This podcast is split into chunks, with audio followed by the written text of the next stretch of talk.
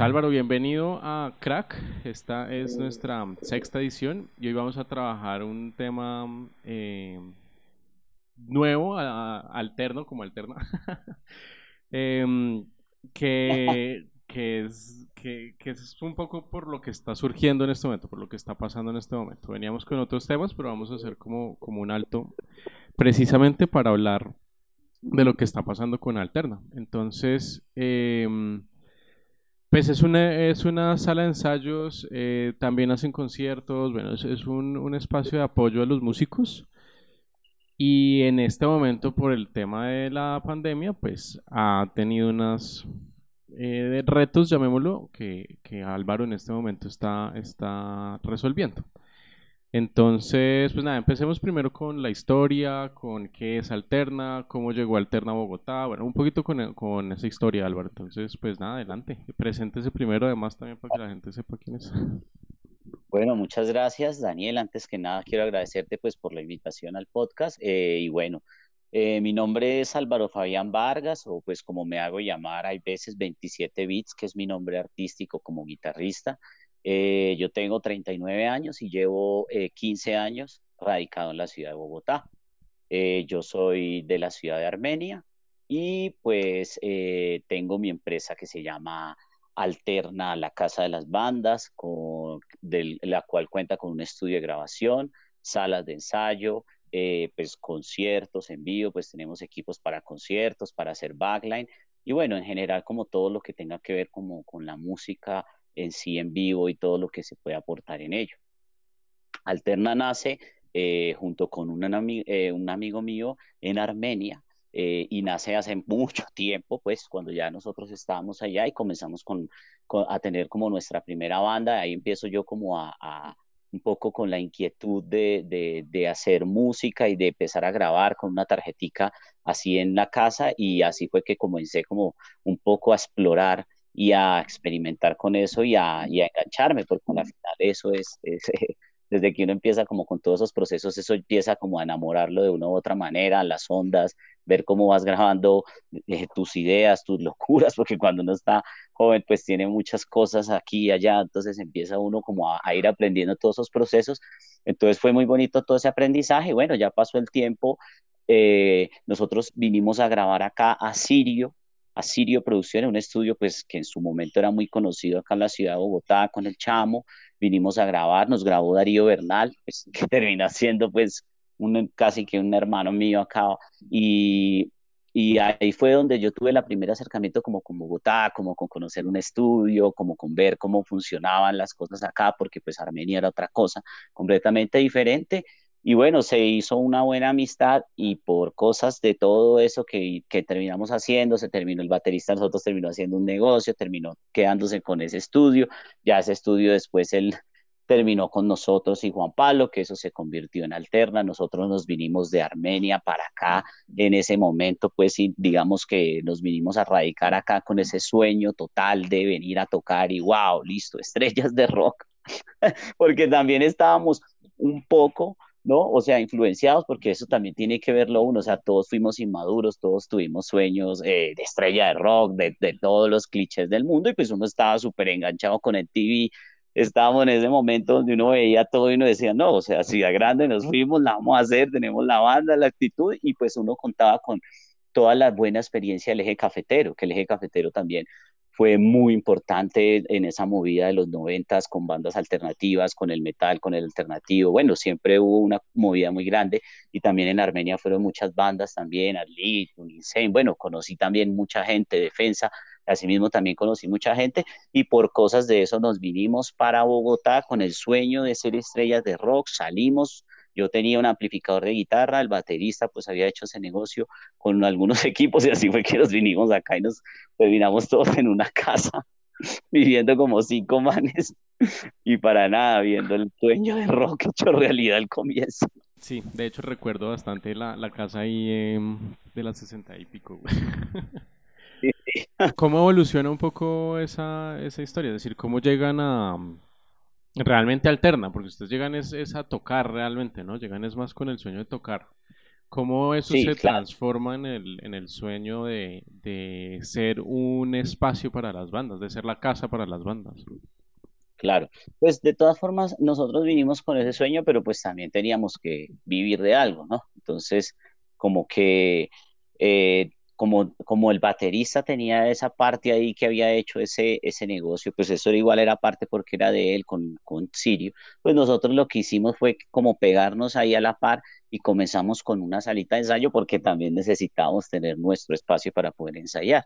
Ahí es donde nace Alterna. Alterna, de hecho, se llama Alterna por un bar que había en Armenia. Entonces, toda la escena alternativa iba alterna. Ahí se hacía afuera, una época donde yo no tenía nada que ver, pero pues mi mejor amigo era el, era el dueño y pues había todo, se reunía toda la escena. Allá, de, en esa época era Stroeres, no me tomé una cerveza en el bar de mi amigo. Cuando cerró, dejé de ser Stroeres. Entonces fue chistosa esa parte. Pero siempre disfrutamos toda la movida de eso. Entonces, como que también ahí, eso de ver la gente, los grupos, la movida, nos juntábamos, oíamos música alternativa, entonces nos llevamos alterna, se transformó con mucho esfuerzo comenzamos a hacer la primera sala, ahí donde tú dices, en esa casa donde sobrevivíamos en un hacinamiento increíble, ahí en la 64 con 19, pero con todas las ganas de hacer música, de grabarla. Lo que le digo, yo ahí había conocido algunos, por los conciertos habíamos conocido algunos músicos de Bogotá, entonces empezamos como con toda esa parte ahí a hacer contactos y afortunadamente desde el comienzo yo tuve una relación muy cercana desde el comienzo llegó el hardcore a esa casa. Fue algo también muy chistoso, o sea,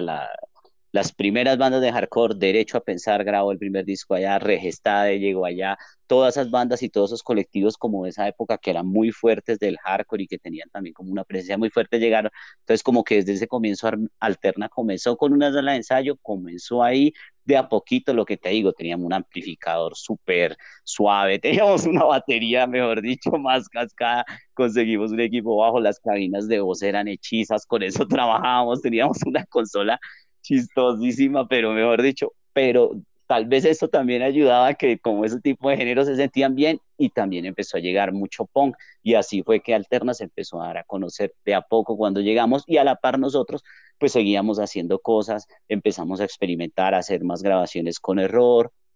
porque estábamos todos juntos, entonces también ahí empieza uno como a vivir esa parte importante de la música, ¿no? Que uno se da cuenta que para poder hacer música, para aprender y experimentar es importante estar juntos, así fuera como en ciertas condiciones no las mejores en su momento, pero ahí también empieza uno a aprender bastante. A ver, eso es súper interesante y quiero hacer como un, resumen ahí eh, del tema porque eh, es muy interesante cómo ese sueño se convierte en un montón de cosas que pasan y que uno a veces además ni siquiera se da cuenta que los está haciendo, ¿no? Entonces, primero como una especie de comunidad eh, del hardcore y el punk y además yo me atrevo a decir también que del rock industrial, que sé que no es mucho, pero, pero incluso yo llegué a ustedes fue por el rock industrial, yo llegué fue por otro lado. Claro, por la banda, por el rock que teníamos esa mezcla. Exacto. ahí. Entonces estos sonidos fuertes eh, vinculan un montón de gente y terminan volviéndose una cosa ahí comunitaria rarísima, ¿no? Eh, el hecho de que todos vivieran ahí y bueno, un, un tema como, como de trabajo comunitario donde todos están trabajando por un mismo objetivo, además que no está claro. Nadie, nadie escribió, estoy seguro que nadie escribió ese objetivo como... No, no, no. Va a ser esto, no. Ni, no, ni pensábamos que iba a llegar esto ni aquello, o sea, vuelvo y le digo, no, de verdad, o sea, yo cuando cuento esto siempre hago énfasis porque lo digo, de verdad, creíamos que íbamos a ser estrellas de rock por vivir en una ciudad grande y que aquí se iban a presentar todas las oportunidades y listo, de aquí salimos, viajamos, tocamos, esto es así, asá, uno tiene que afinar así, asá, más o menos, era una cuestión muy... Era pues tenía la inocencia igual y tenía pues toda la, como wow, lo, lo de creerse muchas cosas que uno pues cuando eso no había tanta información, ni teníamos internet, ni teníamos todas esas cosas así, entonces pues uno creía muchas cosas. Pero a la par, ese, esa misma locura de todos esos sueños fueron cuajando y pues de todas formas a la par siempre con Juan Pablo, con mi socio, pues íbamos pensando cada platica que nos iba apareciendo. Nosotros tuvimos una sinfín de historias. De hecho, todos estos días que he estado desbaratando en medio de todo, uno va acordándose de muchas cosas, así no sé hasta casa, pero pues por ejemplo me acordaba los primeros seis meses de nosotros con ese amplificador de, guitarra lo alquilábamos en Hacienda Santa Bárbara, en un bar. Teníamos que llevar ese amplificador los sábados, lo dejábamos ahí, lo recogíamos el otro día para que la gente tocara. Me acuerdo que nos pagaban 80 mil pesos y cuando eso estaba bien, pero no había nada. Entonces, alternativa, o sea, y así fue. Y entonces con eso empezamos a ahorrar y de ahí entonces ya compramos otro amplificadorcito y fuimos conociendo más gente. Como te digo, en el estudio, el socio, él se devolvió a Armenia porque tenía familia. Entonces nosotros prácticamente empezamos a quedar con el estudio. Cuando menos piensa, esa parte se disuelve ¿sí? Nosotros teníamos solo alterna abajo, en ese momento también aparece otra persona en la casa porque para poder que se mantuviera una locura, ahí aparte hubo un ensayadero de salsa, ¿no? Que lo tenía ojo, porque por si no se acuerdan, ahí al frente de la otra parte, era parte, ahí entonces ensayó una cantidad de, ahí ensayaba Ani Marina, ahí ensayaba bueno, el, ese man era un man duro de la salsa, pero no tenía nada que ver con otros, pero también conocimos mucha gente, yo empecé a ver otras partes de las movidas y, y ya esa parte del estudio, como te digo, con el socio de nosotros, el man lo fue dejando y al final se disolvió eso y yo asumí esa parte del estudio porque yo quería eso, ¿sí? Entonces, como ya uno iba ahorrando unas cosas y viendo que la, que la música se fue y el negocio se lo fue tomando uno más que la misma música, entonces ahí fue donde yo tomé eso. Ahí grabamos, yo no me acordaba de eso, el, el, el de Neurosis lo graba Darío, creo que es el Perduna, ahí se graba, y ahí tengo un buen recuerdo de tomándome media guaro con Jorge Mackenzie en el garaje, escuchando un cassette de Metallica. Otro recuerdo que me llegó que no me acordaba, cuando eso yo tampoco sabía bien qué era neurosis, ¿sí me entiendes? O sea, había muchas cosas que yo no entendía porque pues yo venía de Armenia, pero así fue que también fuimos conociendo y la cosa se empezó a hacer y se empezó a ir gestando toda esa idea que se fue transformando en alterna, que fue súper chévere. Uno nunca entiende qué es lo que está haciendo. es decir, también, Lo, vinculo un poco con, con, mi historia, porque evidentemente está vinculada a la de error. Em,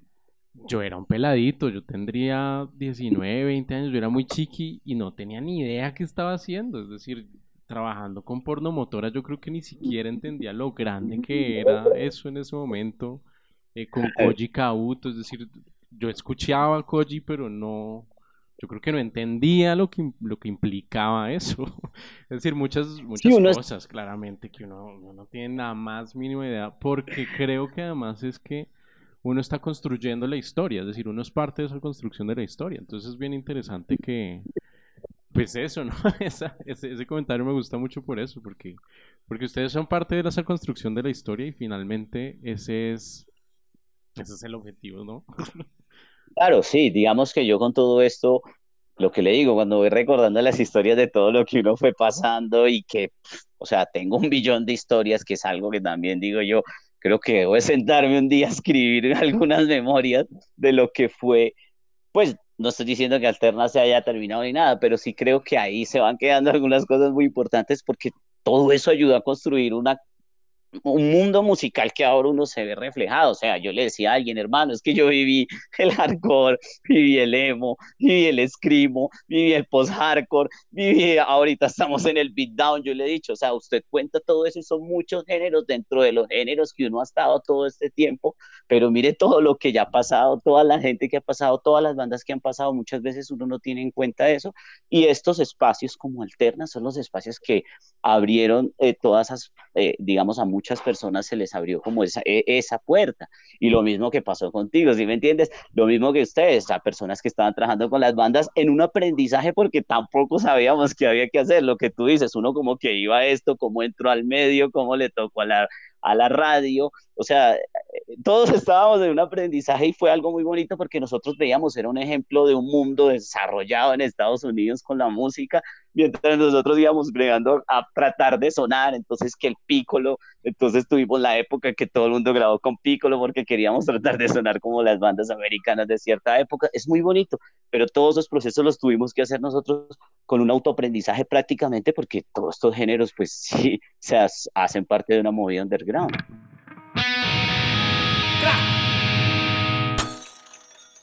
Claro, definitivamente es, es, característica de ser, de ese, de ese ánimo comunitario que decía ahora, ¿no? Ese, ese tema de que todos se metan a hacer de todo, eh, genera, eh, lo primero, pues eso, que en realidad todos estamos aprendiendo, es puro autoaprendizaje y, y eso es parte de cómo se hace el negocio. Y eso precisamente me lleva a pensar cómo precisamente funciona ese negocio, ¿no? Entonces, primero, ustedes, entre comillas, el negocio principal era error, pero luego, eh, que era pues la banda, luego el eh, negocio principal fue eh, la sala de ensayo, luego el estudio, luego el backline, hasta que de repente ahora sí es un, un pues una serie de servicios larga, ¿no? Y entonces creo que ahora sí está claro, ¿no? Alterna ofrece este, este, este y este servicio. Y creo que entonces ese es el, el negocio principal ahora. Pero eso no implica que se deje de tocar, por ejemplo. Entonces saltémonos un poco la historia ahora también a My Way también para, para hablar un poco del tema, ¿no? Entonces, My Way podrá ser tu banda actual, pero el negocio realmente principal es Alterna. Entonces, ¿cómo funciona esa, esa relación ahora ya después de tanto aprendizaje?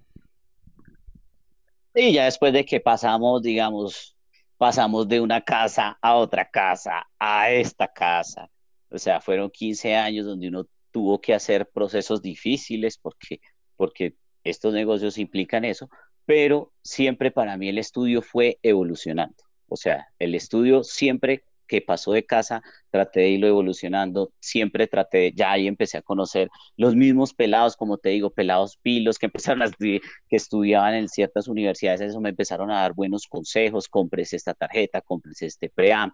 cosas muy interesantes que yo fui metiéndole a la empresa, que eso fue algo que siempre tuvo Alterna ahí, como sus buenos equipos y es todo eso. Y ahí fue cuando como que ya el estudio para mí es algo supremamente importante, me metí de cabezas, digamos, ocho años de lleno de cabezas, grabando demasiadas bandas, aprendiendo demasiado y creo que todo eso con todas las bandas que hice desde Error, con todo lo que fue pasando, Error, Tokai, que siempre tuve como una experimentación electrónica, industrial y eso, se convirtió en Mike White, que es como esa gran fusión que hay en mi cabeza de ciertas cosas, porque pues de tanta cosa que hemos oído y he buscado. Y para mí el estudio es supremamente importante porque el estudio, o sea, el estudio es parte de mi empresa, pero al mismo tiempo es parte de mi, de mi desarrollo personal como músico y como productor. Entonces, para mí esa, eso es como, siempre el estudio lo tengo como ahí y me encanta que yo con el estudio he podido cosas que me han escrito muchas personas y me han dicho ahora, hombre, yo tiendo a ser hay veces como un poco brusco cuando grabo y eso, pero con, con el estudio tanto aprendí yo como le enseñé, como muchos músicos aprendieron mucha cosa y todo eso lo vi yo reflejado, entonces como para mí My Way es eso, es como poder tener como cierta madurez y poder disfrutar de mi estudio, como de esa libertad que te brinda como músico, como artista, tener tus equipos, que hoy llegas y pones el micrófono acá, o lo pongo acá, o lo hago acá, o lo hago acá, más todo lo que has hecho con todas esas bandas que he aprendido, porque es que he grabado demasiado y he tenido artistas aquí tan increíbles de un talento, sí, cuando he grabado, digamos, a Liana, todo lo que puedes ver cuando grabas una voz así, o sea, he aprendido demasiado de todo, del hip hop con el loco cuerdo, o sea, he tenido aquí artistas que son increíbles para mí, de los cuales no tenía ni idea, pero aprendí tantas cosas que todo eso se ve reflejado en este proyecto, entonces para mí es como ese bagaje y el estudio para mí es eso, o sea, tiene que estar al lado mío, en este momento, sea donde yo esté, tiene que estar el estudio porque uno de músico tiene que tener esa partecita de uno ahí muy arraigada para poder seguir haciendo como las cosas y como lo hago con My Way, que es así. No, genial, porque, porque ese es el punto muchas veces que, que a mí me gusta resaltar, ¿no? Como que en todo este cuento del emprendimiento actual y todo ese rollo, siempre aparece el tema de no tienes que especializarte y no sé qué, y yo siempre digo, pero ¿cómo me voy a especializar si, si yo hago mil vainas? Es decir, ¿cómo voy a dejar de hacer mil vainas si yo hago mil vainas? y además todas están vinculadas entre sí y precisamente ese autoaprendizaje necesita de todos. Entonces, ¿yo cómo voy a dejar de hacer todo? Entonces, me encanta poder contar esa experiencia por eso. eso, eso que dices ahí es súper importante. O sea, yo sé que hay gente que se especializa en un concierto en vivo y obviamente hay cosas que son súper puntuales y súper bien, pero digamos yo con Alterna, ¿cómo no voy a hacer conciertos si siempre he tenido como eso a la par? Tengo que hacerlos, tengo que saber hacerlos, tengo que solucionar el clásico chicharro, no suena la voz, no funciona esto, pero ese mismo aprendizaje ya me lo dio la sala de ensayos que si eso uno llega, yo ya llego a una sala de ensayo y digo, toco, no me suena la guitarra, cable, no me suena la guitarra, eh, sube el volumen a la guitarra, no me suena el bajo, esto, no me suena la voz, o sea, uno ya como que descarta como que la gente todavía, no, me digo, mira, es esto, o mira, conectaste mal en send y return, entonces la sala me dio mucho aprendizaje eso. Al mismo tiempo, los conciertos en vivo me han enseñado bastante para el estudio en cosas que uno dice, oiga, esto cuando uno suena en vivo, como que chévere acá, porque no lo hacen. Y claro, eso mismo, pero tú en una universidad no lo tienes, Daniel, ¿sí? Es difícil que tú tengas 100 conciertos de esto con sonidos tal vez regulares y haya que hacerlo sonar. Entonces ahí también está como el, ese aprendizaje un poco forzoso, porque hay veces nos enseñan a que vamos a tener siempre lo mejor, y digamos que nos damos cuenta en la realidad que casi siempre es mediano para abajo y que, o medio. Entonces ahí es donde uno también, eso es lo que él aprende. Y yo no me podía ni dedicar a esto, a esto, a esto, porque estaba dejando de aprender o de, de hacerlo que se viera reflejado en las cosas mías y al mismo tiempo en la música. Ay, porque además toca sobrevivir. es decir, no... fuera de eso, claro, fuera de eso, porque yo no le digo no a, nada, alquíleme esto, claro, tiene esto, claro, no lo tiene, se lo consigo. O sea, este tipo de negocios nunca es de uno ponerse muy selecto o a escoger sus clientes, no señor, al contrario, hay que ser es abierto con todos. Exacto.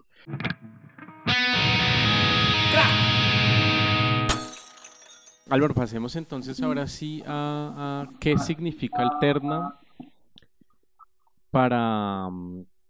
para las bandas, es decir, qué significa que existan estos espacios eh, y qué pasa cuando no existen estos espacios. Es decir, cuéntanos un poco qué significa Alterna en un ecosistema, digamos, de los músicos, por qué es importante que exista y qué está pasando en este momento y por qué es importante pues tratar de, apoyar este tipo de espacios. Pues a ver, yo creo que Alterna eh, significa como un, un microuniverso musical donde convergen todos los todo tipo de músicos que están en un aprendizaje, así como todos aprendemos a caminar, eh, vamos gateando, nos paramos, todo eso, así tiene que ser el músico, digamos que las salas de ensayo son, para mí, como lo veo, son pequeñas incubadoras donde uno va viendo cómo va germinando, cómo va cambiando, cómo va evolucionando el músico, ¿sí? Yo me acuerdo y siempre tengo ese tipo de cosas que me gusta decírselo a ciertos músicos, me gusta, por ejemplo, pelados que veo que son juiciosos con la batería y eso, le digo, oiga, Qué chévere usted como tocaba antes cuando lo conocía, como viene ahora, al mismo tiempo que han hecho un proceso con el estudio de grabación conmigo, que los he grabado, les he podido dar consejos puntuales, oiga, estudie esto, pilas con esto, escuche esto, estudie esto, ¿sí me entiendes? Entonces como que creo que estas de este tipo de negocios, así como multinegocios, como son todos, como son Jam Session, como son Cuatro Cuartos, como son Independent, creo que todo este tipo de negocios, etcétera, los que existen en Bogotá, increíble, cantidades como el de mi amigo de Armenia, Métrica también, que era lo mismo, o sea, exactamente lo mismo, el estudio, la sala, son negocios donde son las pequeñas incubadoras de la música, del arte, de todo tipo. O sea, no podemos decir que es que aquí solo venía rock o solo hardcore o solo punk. No, yo tenía bandas acá o sea, la movida hip hop empezó, pienso yo, cuatro o cinco años a darle también mucho valor a los ensayaderos, a los estudios de grabación. Ellos entienden que por más que hagan su grabación en home, en la casa, si quieren pasar al siguiente nivel, como lo ven en ciertos artistas de acá mismo, entienden que tienen que, que tienen que meterse a un estudio y grabar con un buen micrófono y eso. Todo ese tipo de procesos yo en parte es cierto que le ha ayudado a varios amigos que ellos han traído a mucha gente de esa. Entonces pienso que los ensayaderos tienen y los estudios y estos espacios tienen eso, tienen ese aprendizaje adicional, la cantidad de conciertos que nosotros hacemos. Creo yo que eso es algo que no lo tiene en cuenta nadie, ni la alcaldía, ni las entidades, eh, cualquier tipo de entidad pues, eh, que a nivel gubernamental, pero nosotros mantenemos vivo ese movimiento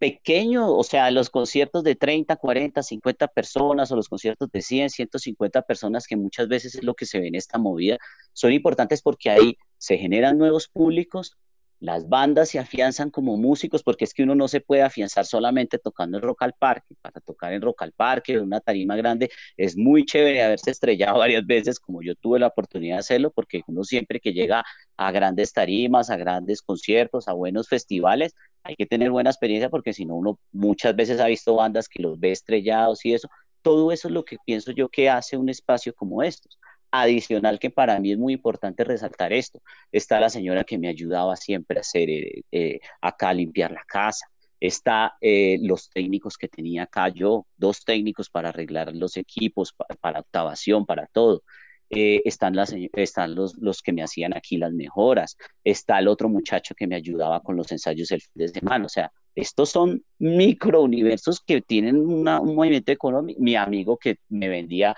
todo tipo de, equipos eh, de música, o sea, todo esto maneja un también de ahí para abajo. Uno cree que sí, es una pequeña empresa, pero desprende de, pues hay veces mucho trabajo, que los acarreos,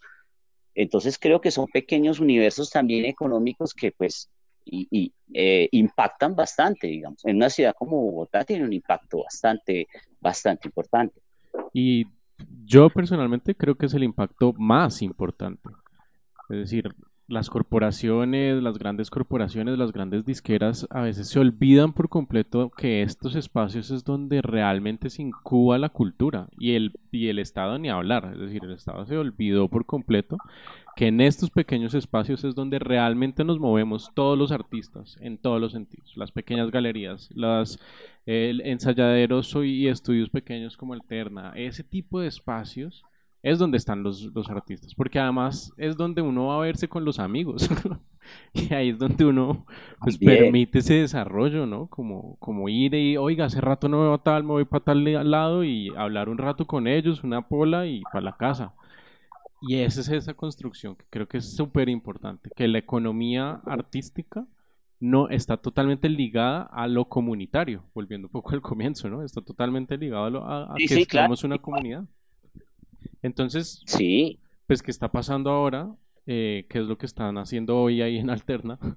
Em, y, qué, va a pasar? ¿Y cuál es tu opinión con respecto a, esto que está pasando?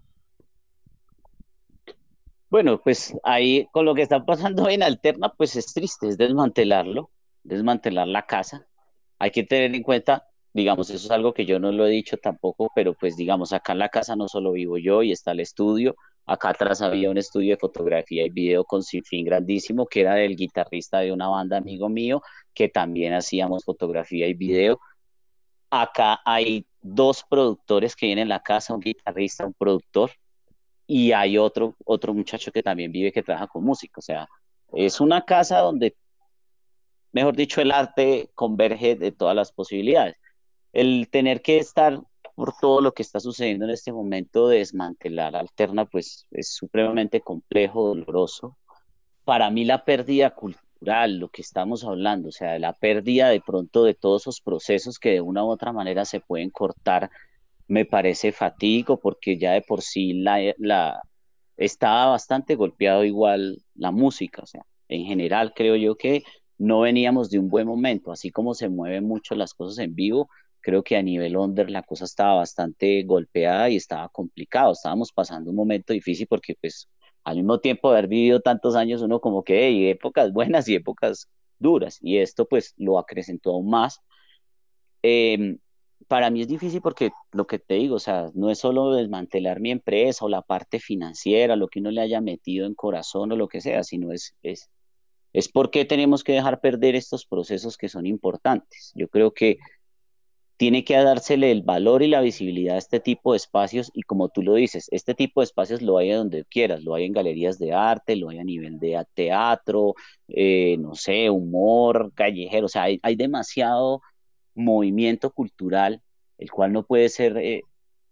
como dejado así a la deriva, como que se pierda la cultura y como cuando volvamos todos a la normalidad, todo volver a la normalidad, no creo que sea tan fácil, porque no todo el mundo se juega su vida por este tipo de cosas, porque un concierto de cierta cosa no es que te vaya como la gente cree, o sea, cuando uno hace un buen concierto y le va bien y logra pagar un venue caro, como por ejemplo los fueron los 20 años de dar a cada uno, yo puedo decirlo sin pena y sin nada que los gastos fueron 3 millones 500 algo y el concierto generó 3 millones 500 algo, así, que uno dice como, qué gran noche, qué gran concierto, uy, no debo nada, y son memorables cómo los conseguía en mi casa, que eran 50 personas, 40 personas, que los pelados eran felices y todo eso. Todo ese tipo de proceso de una u otra manera, pues al, al alternar, dejar de funcionar de cierta manera como lo hace, pues se puede perder. Ahora, yo tengo que desmantelar sí o sí el estudio de grabación y eso para mí es lo que más me duele, porque en el estudio hice demasiadas cosas, hice compilados de hardcore, los cuales hicimos nosotros, o sea, hay cosas que yo también digo que nos quedamos mucho en el, en el hablar y no en el hacer. Pues no lo digo por todo el mundo, pero sí lo digo porque creo que hay mucha gente que debe también en este momento despertar en eso. Yo me la jugué, busqué la forma, hice dos tortazos gratis para el, para el hardcore, al mismo tiempo hice un compilado, lo hice, lo hice, lo, lo, lo, lo sacamos físico, fueron 21 25 bandas de hardcore, todas con canciones inéditas que grabamos para tener eso. Ahorita acabo de terminar el otro que ha sido un proceso largo y son tres años, pero ahí tengo 25 bandas de Colombia de hardcore con canciones inéditas que voy a sacar. Eh, todo ese tipo de cosas son iniciativas que yo tomaba porque a mí también me gusta eso, si me entiende Daniel, o sea, uno como músico y como lo que quiera decirlo, uno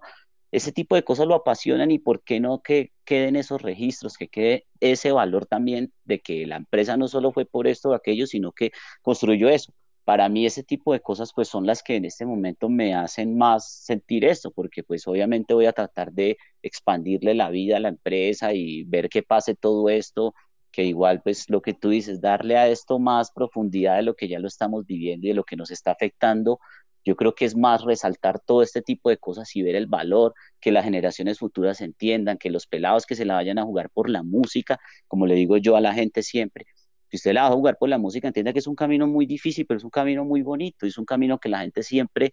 así estés en el,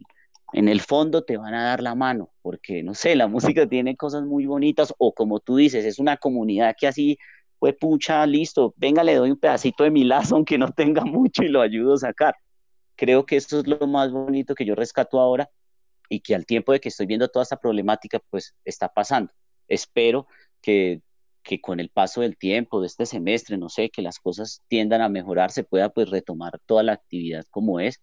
porque vuelvo y te digo, para mí es muy importante. Sin embargo, no voy a dejar de hacer lo que hago, esté donde esté. Como tengo que llevarme mi estudio Armenia, bajar un poquito acá de vida con Alterna, allá en Armenia llegaré con mis equipos, llegaré con mis amplificadores, llegaré con el estudio, lo que pueda hacer lo voy a hacer, lo que pueda mover lo voy a mover, porque esa es la función de nosotros, Daniel, donde estemos, como estemos. Tenemos que seguir generando eso. La resistencia del músico es eso, el arte, hacerlo, tocarlo, moverlo, ayudarle al otro y seguir, hermano, porque si no, no nos podemos quedar, pues sí, a mí me ha dado muy duro, yo no puedo decir, o sea,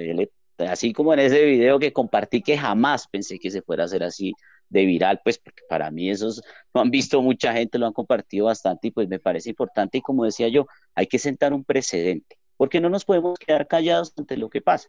No nos podemos quedar callados aunque que, que uno se sienta a ver una reunión de la ministra de Cultura y diga que no sabe cuántos músicos hay en Colombia ni cuántos gestores culturales hay.